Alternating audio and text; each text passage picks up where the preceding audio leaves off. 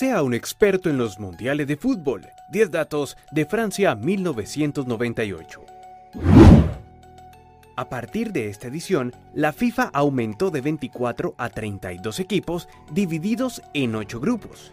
20 años después de Argentina 78, un país anfitrión volvía a levantar la Copa del Mundo.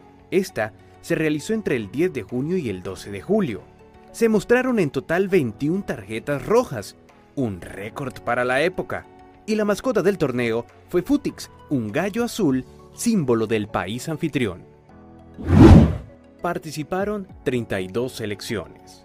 Alemania, Arabia Saudita, Argentina, Austria, Bélgica, Brasil, Bulgaria, Camerún, Chile, Colombia, Corea del Sur, Croacia, Dinamarca, Escocia, España, Estados Unidos, Francia, Inglaterra, Irán, Italia, Jamaica, Japón, Marruecos, México, Nigeria, Noruega, Paraguay, Holanda, República Federal de Yugoslavia, Rumania, Sudáfrica y Túnez.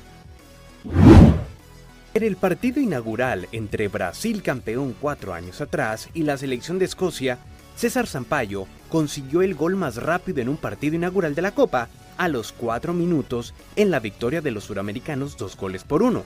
La marca anterior era de seis minutos y se había registrado en Chile 1962.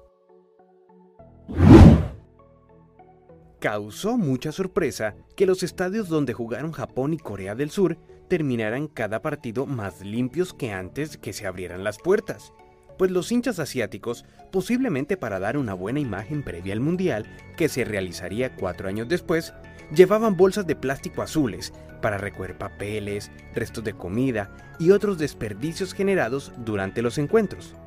Lástima que las elecciones no fueran tan eficaces como sus hinchas. Japón y Corea quedaron de últimos en sus grupos. Cuando se supo que Brasil jugaría contra Noruega por el grupo A, una pareja decidió poner fecha y comenzaron los trámites para casarse en el verde césped del velódromo de Marsella. El noruego Oivine Keland y la brasileña Rosángela de Souza se contactaron con agentes de la FIFA y le solicitaron el permiso para casarse en el mismísimo círculo central y minutos antes del inicio del partido. La FIFA analizó el extraño y curioso caso, y les dio una respuesta positiva a la feliz pareja que contrajo matrimonio el 23 de junio teniendo como testigos a los espectadores. Y la victoria fue para Noruega dos goles por uno. Gabriel Omar Batistuta logró una marca bastante interesante al ser el primer jugador en convertir una tripleta en dos torneos mundialistas. Anotó tres frente a Grecia en 1994 y le volvió a anotar de a tres al equipo de Jamaica en el Parque de los Príncipes. El veterano alemán Lothar Matthäus, de 37 años, alcanzó la marca de más partidos jugados con 25 en 5 citas mundialistas, otro récord que también comparte con el mexicano Antonio Latota Carvajal.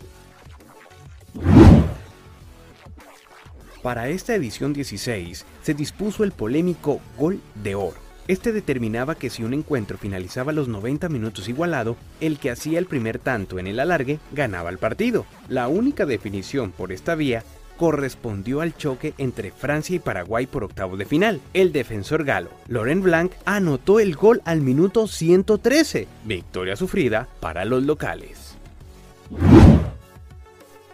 Con el tercer gol de Croacia frente a Jamaica, el nombre de Robert Prosinecki quedó registrado en la historia mundialista, ya que se convirtió en el primer jugador en marcar goles en la fase final de la Copa para dos países distintos. El mediocampista había vestido la camiseta de Yugoslavia en Italia 90, con la que anotó a Emiratos Árabes. Esto lo prohíbe la FIFA.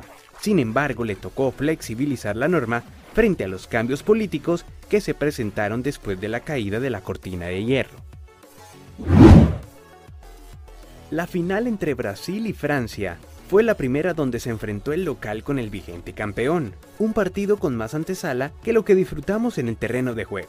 Francia demostró por qué fue el equipo con mejor rendimiento del torneo. Una excelente actuación de Zinedine Zidane que anotó dos goles de cabeza y otro de Petit, faltando poco para terminar el encuentro. Tres goles por cero.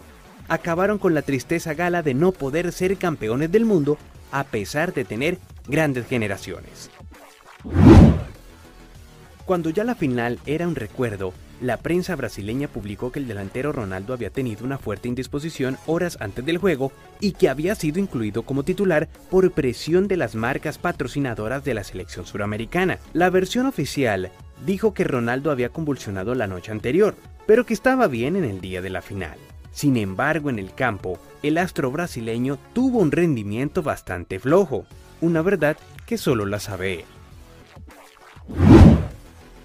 El volante francés Emmanuel Petit disfrutó de una ráfaga de gloria y suculentas ganancias gracias al número 7. A los 27 años y una semana después de consagrarse campeón del mundo, donde anotó el tercer gol, Petit viajó con su novia de vacaciones a Mónaco y allí visitó el famoso casino de Monte Carlo. Y con solo una moneda de 10 francos, algo menos de 2 dólares, se ganó 170 mil más o menos unos 28 mil dólares. Los diarios británicos destacaron que en esa temporada el francés ganó la liga inglesa, la FA Cup con el Arsenal y también el Mundial con el 17 a su espalda. Y los 170 mil francos cayeron luego de ver la mágica combinación 7-7-7.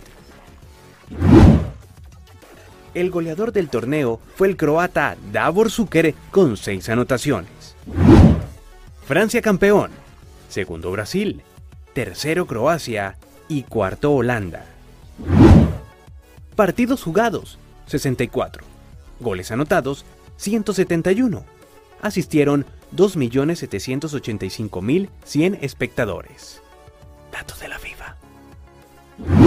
Así que si te gustó, no olvides suscribirte y darle like. Ahora sí serás todo un experto en la historia de los mundiales.